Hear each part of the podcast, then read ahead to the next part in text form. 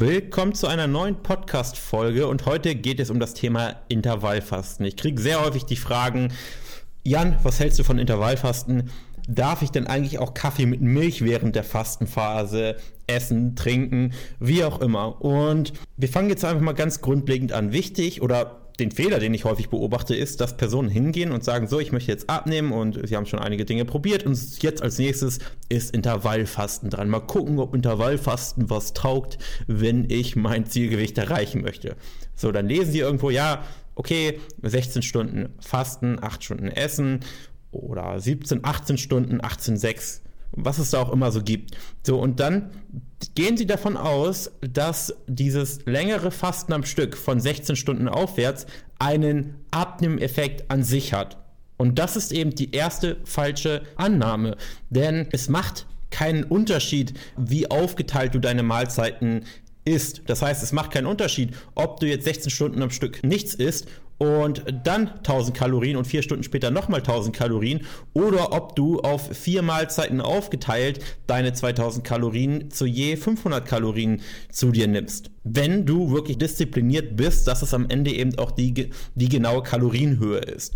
So, und wenn du das weißt, dann sollte dir klar sein, dass wenn du während deiner Fastenphase Kaffee mit Milch trinkst, es am Ende keinen Unterschied macht. Nur weil du jetzt äh, während der Fastenphase Milch trinkst, verlierst du am Ende des Tages nicht weniger Fett, wenn du am Ende bei den gleichen Kalorien rauskommst. Das sollte man jetzt sich erstmal bewusst werden. So, und dann kann man natürlich noch tiefer gehen. Natürlich hat Intervallfasten einige Vorteile. Es hat zwar nicht den Vorteil, dass du allein durch äh, 16 Stunden am Stück Fasten mehr Fett verlierst, das tust du nicht, aber es hat natürlich den Vorteil, dass tendenziell Personen, wenn sie diszipliniert 16 Stunden am Stück fasten, nur weniger essen, weil sie dann nur noch 8 Stunden Zeitfenster zum Essen haben. Und Personen, die eben nur 8 Stunden Zeit zum Essen haben, essen dann tendenziell weniger als Personen, die 15 Stunden äh, am Tag essen und äh, ich sag mal wahllos essen. Mal morgens um 7, dann äh, vormittags um 10, nachmittags um 16 Uhr, abends um 19 Uhr und dann nochmal um 22 Uhr.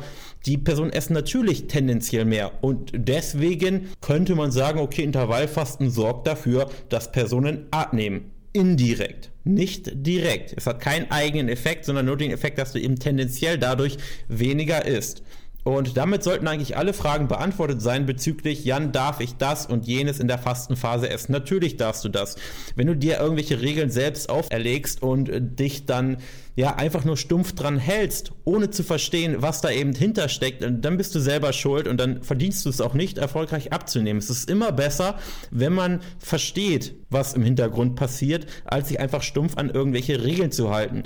Weight Watchers ist cool und das kann man auch machen. Man kann auch damit erfolgreich abnehmen. Aber es ist traurig, wenn sich Personen einfach an, an die Punkte stumpf halten und sich dann wundern, warum sie, wenn sie damit aufhören, wieder all das Gewicht wieder zunehmen es liegt schlussendlich nicht an der an Weight Watchers an sich, dass das schlecht ist, sondern es liegt an dir, an deiner Anführungsstrichen Dummheit, dass du davon aus, dass du so naiv bist und denkst, dass du dein Gewicht hältst, wenn du aufhörst, die Dinge zu tun, die dich eben an das Zielgewicht gebracht haben. Viel klüger wäre es, vielleicht mal mit Weight Watchers anzufangen und irgendwann aber zu verstehen, warum das Punktezählen funktioniert und worauf dieses Punktezählen basiert, um dich dann schlussendlich langfristig davon zu lösen. Und das ist ja auch das, was ich in der Zusammenarbeit mache. Das heißt, man steigt irgendwo ein, und dann im Laufe der Zusammenarbeit versuche ich quasi, oder was heißt versuchen, dann gehen wir gemeinsam die Sache an, okay, oder ich bringe der Person bei, okay, so und so funktioniert das Ganze und das sind die Dinge, auf die es schlussendlich ankommt, sodass die Person am Ende versteht. Und wenn du verstehst, dann hast du einfach viel mehr Flexibilität. Da musst du dich nicht an irgendwelche 16 Stunden Fastenfenster halten, weil du weißt, dass das eben keinen eigenen Effekt hat und du kannst genauso gut deine Milch im Kaffee genießen. Du kannst genauso gut doch nochmal abends nach 20 Uhr auswärts essen gehen und musst nicht sagen, oh nee, mein, mein Essensfenster ist vorbei, jetzt wird das heute Abend nichts mit dem Restaurantbesuch. Und ja, kannst einfach vielen Sachen viel gelassener gegenübertreten, weil du eben verstehst, worauf es ankommt und du brauchst dich dann nicht an irgendwelche ja, ich sag mal in Anführungsstrichen sinnlosen, sinnlos sind sie an sich nicht, aber unnötig strenge Regeln halten. Und jetzt werde ich ein bisschen abschweifen. Aber genau das, was, jetzt, was ich jetzt über das Intervallfasten und über Weight Watchers erzählt habe, ist eben auch in allen anderen ja, Dingen so. Wenn ihr eine Person sagt, ja, sie macht jetzt Low Carb und isst jetzt keine Nudeln und kein, keine Haferflocken und nichts mehr, was irgendwie ja als reine Kohlenhydratquelle gilt, sie isst kein Obst mehr und so weiter, ja, die Person kann dadurch eventuell abnehmen. Und deswegen ist ja auch Low Carb so beliebt, weil es eine sehr einfache Regel ist und Personen tendenziell automatisch weniger Kalorien konsumieren, wenn sie solche Dinge weglassen. Aber wenn die Person eben dahinter nicht versteht, warum sie abnimmt und denkt, sie nimmt jetzt ab, weil sie komplett auf diese Kohlenhydrate verzichtet, dann schränkt diese Person sich unnötig ein, weil sie eben nicht verstanden hat. Es ist nicht verboten, Nudeln zu essen. Ich esse auch manchmal Nudeln und ich esse auch manchmal Brot. Und du kannst auch all diese Dinge essen, wenn du verstehst, worauf es letztendlich ankommt und du weißt, wie du diese Dinge integrieren kannst.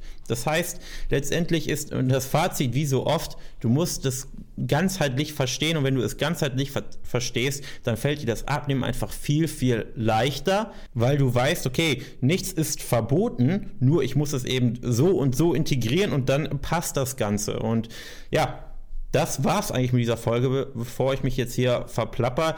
Und wenn du sagst, Herr Jan, ich folge dir schon eine Weile und das, was du sagst, ergibt Sinn und ähm, ich glaube dir da wirklich, dass deine Zusammenarbeit ja nicht nur, nicht nur große Töne sind, sondern da wirklich was dahinter steckt und ich schaffe es nicht alleine, dann würde ich mich freuen, wenn ich dir helfen darf und dann lass uns beide gerne mal reden, indem du dich auf ein kostenloses Erstgespräch bewirbst unter janbarmann.de. Kannst du auch bei Google meinen Namen suchen, dann findest du das Ganze und dann kostenloses Erstgespräch. Ich freue mich auf dich. Ansonsten sehen wir uns in der nächsten Folge.